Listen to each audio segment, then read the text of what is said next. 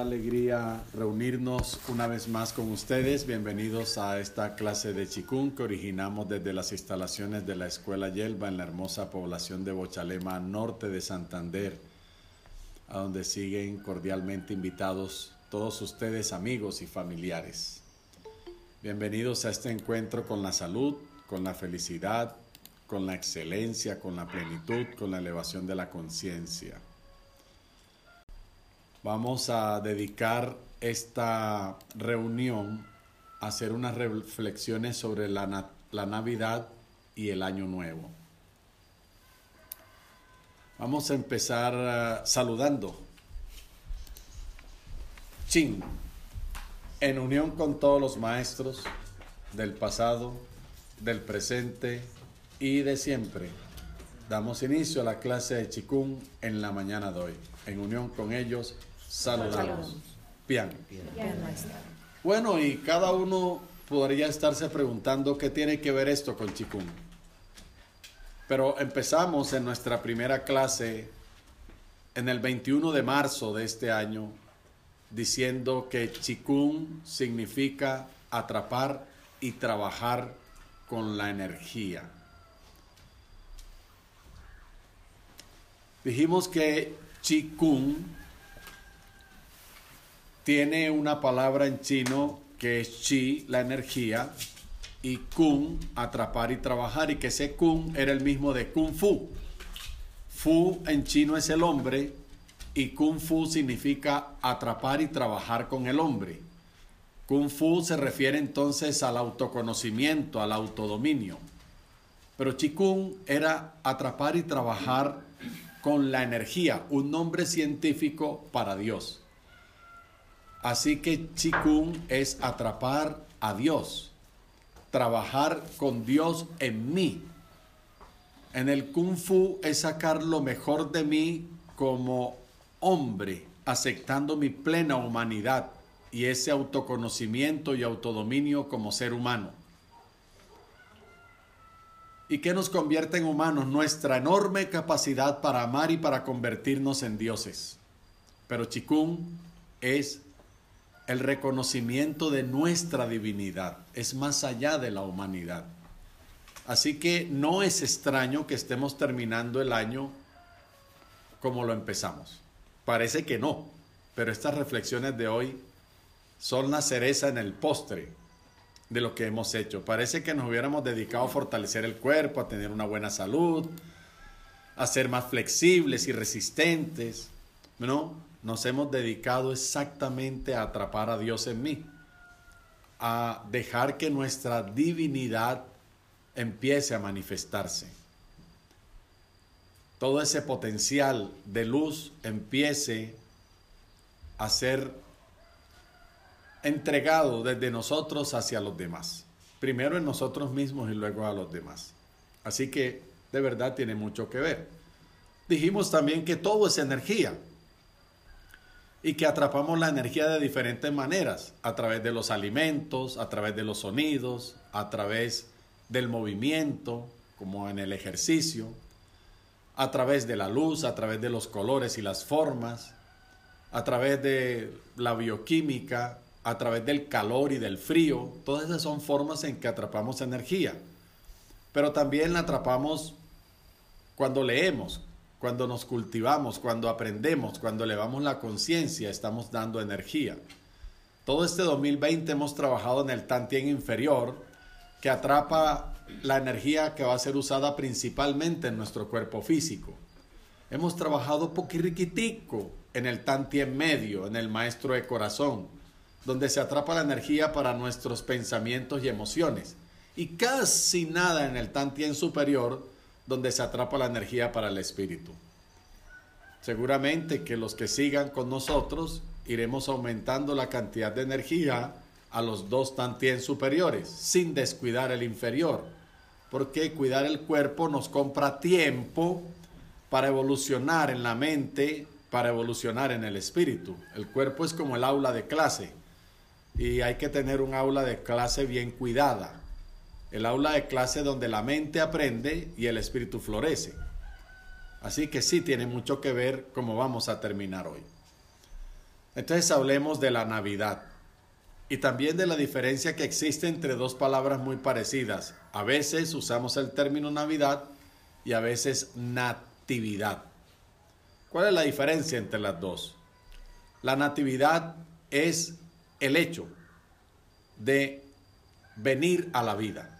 Es el acto de nacer. Así que la natividad ocurre una sola vez. Y luego la natividad es la celebración o conmemoración de ese suceso. La natividad es el acto, es el suceso, es el hecho. Y la Navidad es la celebración cada cierto tiempo o la conmemoración de ese suceso.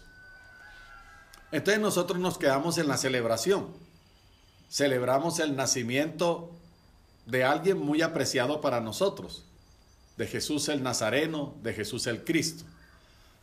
Pero la fiesta realmente invita a la natividad, al suceso de nacer y de nacer nosotros también como Cristos, nacer nosotros también como niño Dios. La natividad es la invitación a toma la decisión de dejar salir completamente tu naturaleza o esencia como hijo de Dios, tu divinidad en pleno. Comienza ahora y es la forma real de conmemorar y recordar al maestro. Si ustedes lo han elegido como su maestro. Y si alguna vez usan las enseñanzas de él, alguna frase de él, es porque lo han elegido como uno de sus maestros, por lo menos. Tal vez no sea el único, pero si usan las enseñanzas de él, incluso en contra de ustedes y en contra de los demás, lo han elegido como maestro aunque estén usando más las enseñanzas, eso ya no es un problema del maestro, sino un problema de ustedes, que usan las enseñanzas del maestro en contra de, en vez de a favor de. Porque las enseñanzas de un maestro siempre es para usarlas en favor de la verdad, en favor del crecimiento, en favor del amor, en favor de la salud, en favor de la felicidad, la paz y la libertad, en favor tuyo y en favor de los demás. Pero a veces eres así, morrongo, estás aprendiendo. Hay que tener compasión contigo y muchas veces usas las enseñanzas en contra incluso de tu propio maestro. Pero es parte del proceso.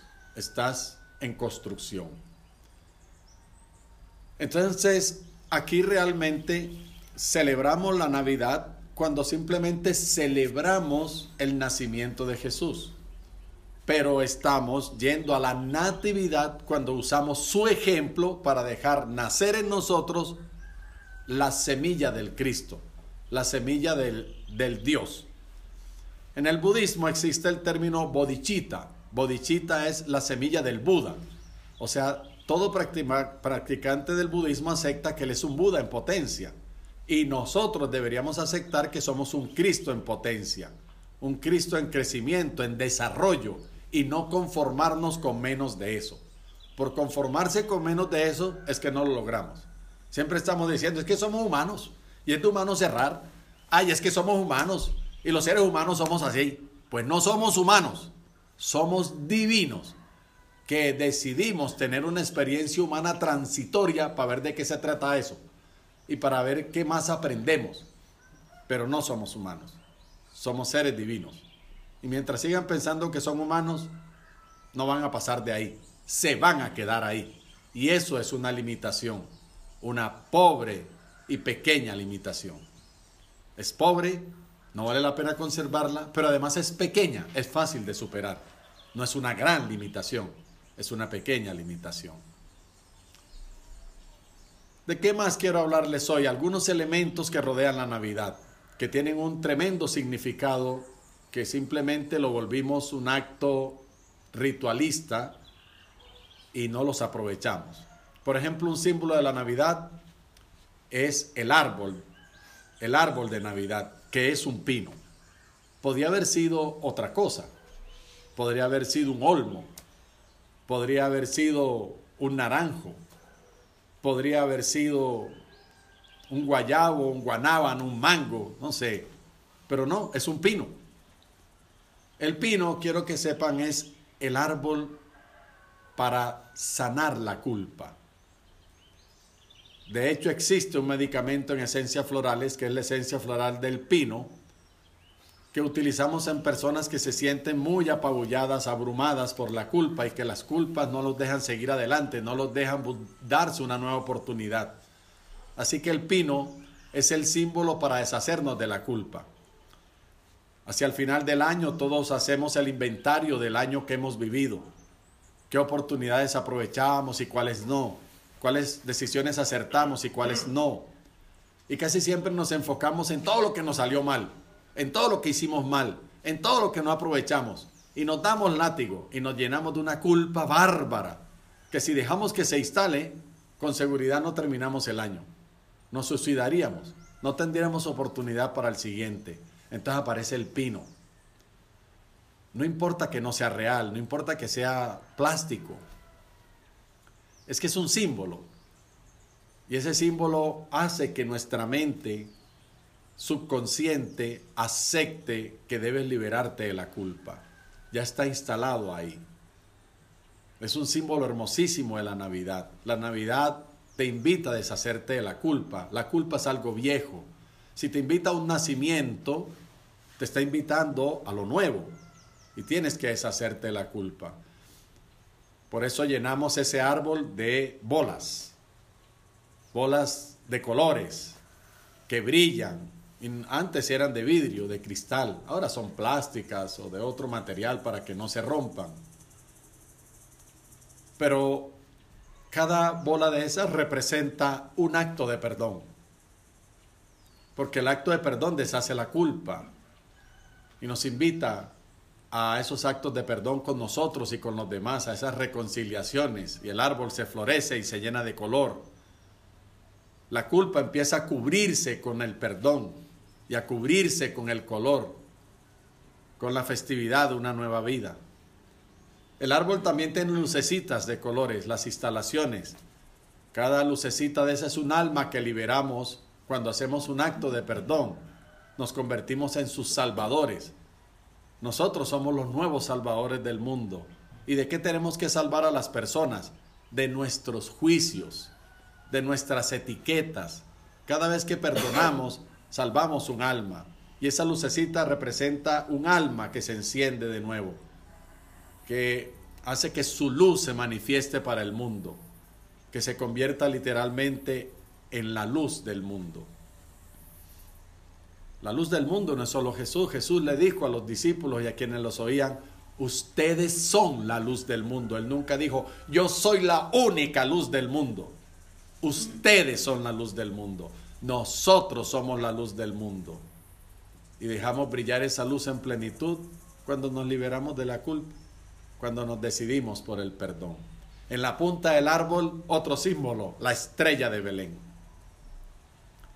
La estrella de Belén es el hombre que ha aceptado su divinidad. No importa, nomás con la decisión de este año voy a dedicarme a que nazca el niño Dios a que el niño interior surja, el que se divierte, el que es feliz, el que encuentra paz, el que perdona,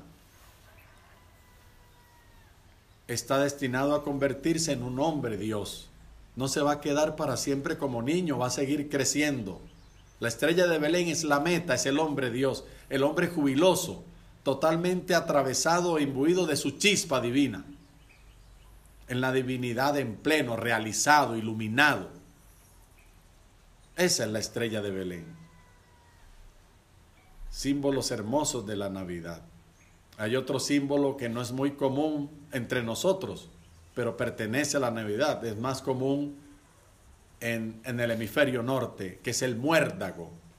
El muérdago, una planta de la que hacen un arco en alguna de las puertas de la casa y la tradición dice que si dos personas se encuentran al pasar ese dintel, al pasar ese lugar donde está el muérdago, deben darse un beso.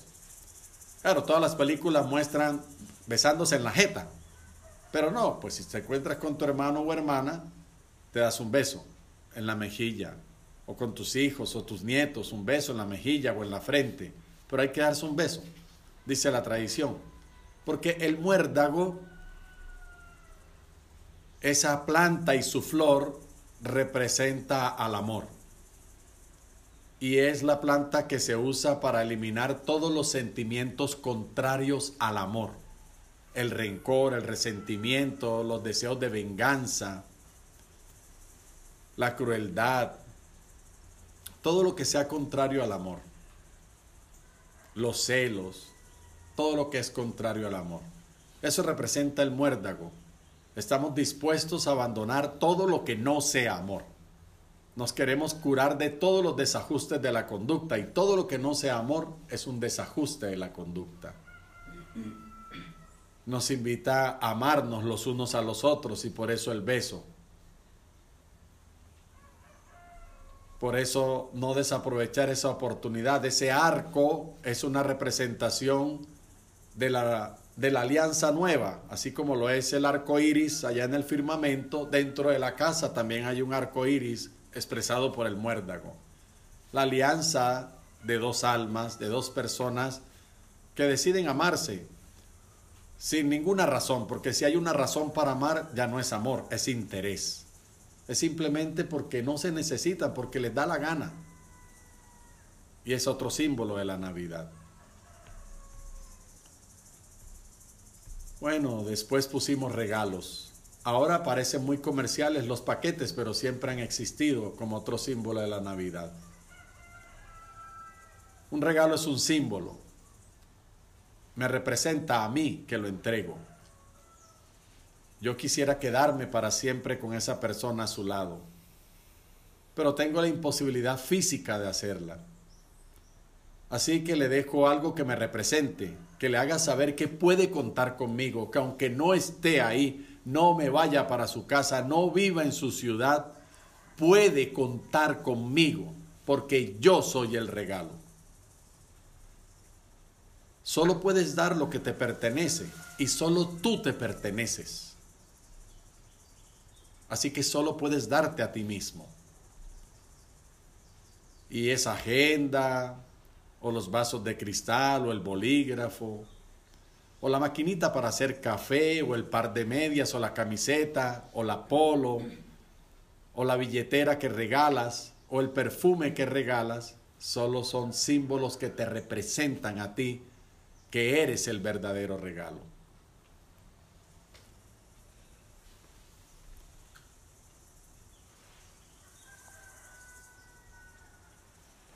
El más grande de todos los símbolos de la Navidad es decir feliz Navidad.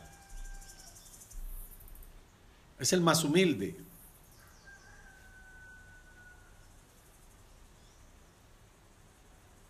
No se le ve afuera un papel regalo rimbombante, no trae un moño. No tiene ningún tamaño, no tiene ninguna forma, no tiene ningún color no ocupa la sala de tu casa, no tiene luces que, que lo vengan anunciando. Simplemente feliz Navidad. Dos palabras. Ah, sin cuerpo y sin nada.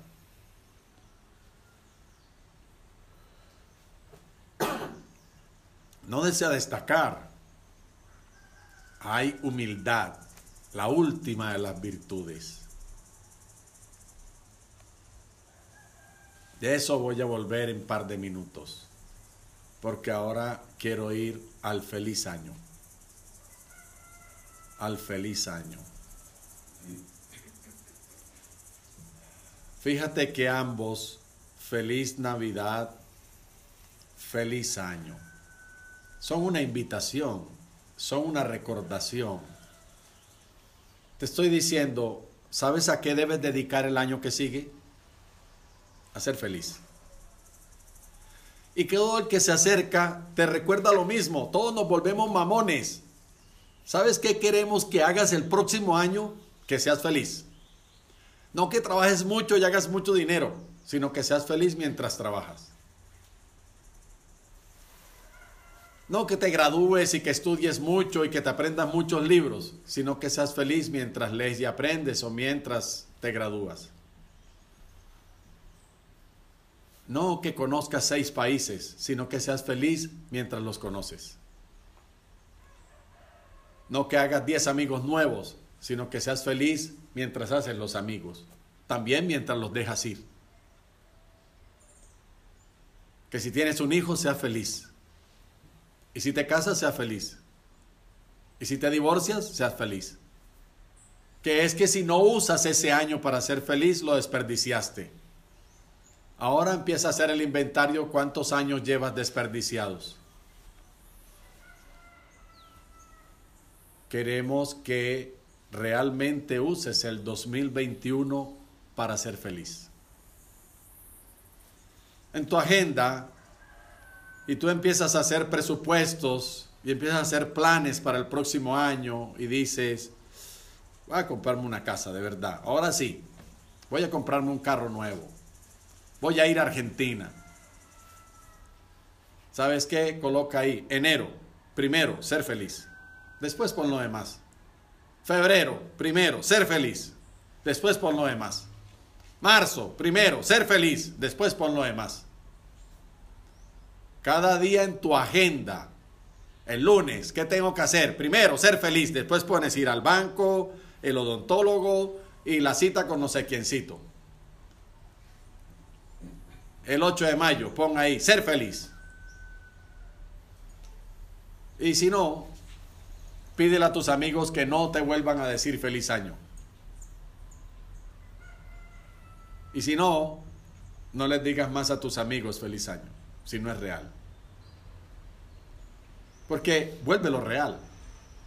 Le estás enseñando a la mente que es solamente un formulismo social. Se vuelve mediocre, no le interesa. Pues no la acostumbres más a eso. Tienes que volverlo real, tienes que volverlo un compromiso. Y cuando digas feliz año, escucha tú primero que lo estás diciendo, que nace de ti. Así que no puedes dar de lo que no tienes. ¿Cómo puedes invitar a alguien a que use su año para ser feliz y tú? Ah, bien, tú se lo vas a decir a 50 personas, pero te lo vas a decir a ti mismo 50 veces, porque cada vez que lo pronuncias lo vas a escuchar. Tremendo compromiso. Haz caso. Entonces, hoy les quiero decir,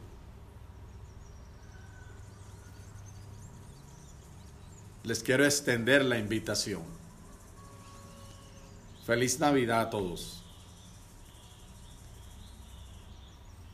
O sea, siéntanse feliz de tener nuevas oportunidades, de volver a nacer, de empezar de nuevo. Aquí, a aceptar su divinidad aceptar que son amor y que todo es amor. Hoy los quiero invitar a un feliz año 2021, a que usen el 2021 para ser feliz, de verdad. Quiero que se reúnan con nosotros, con la Escuela Yelva, todos los días del 2021 a través de este medio. Inviten a sus amigos y familiares para ser felices. Si no quieren eso para el 2021, de verdad, verdad, no vuelvan a la clase. No regresen a este encuentro con Chikung. Siguen haciendo lo que hacen. No nos necesitan para eso. Pero si en estos días que quedan lo reflexionan, lo piensan y lo ponen como una meta, como un firme propósito en su vida y de verdad no van a negociar con eso, los esperamos el 12 de enero a las 5.30 de la mañana en nuestra primera clase oficial de Chikung.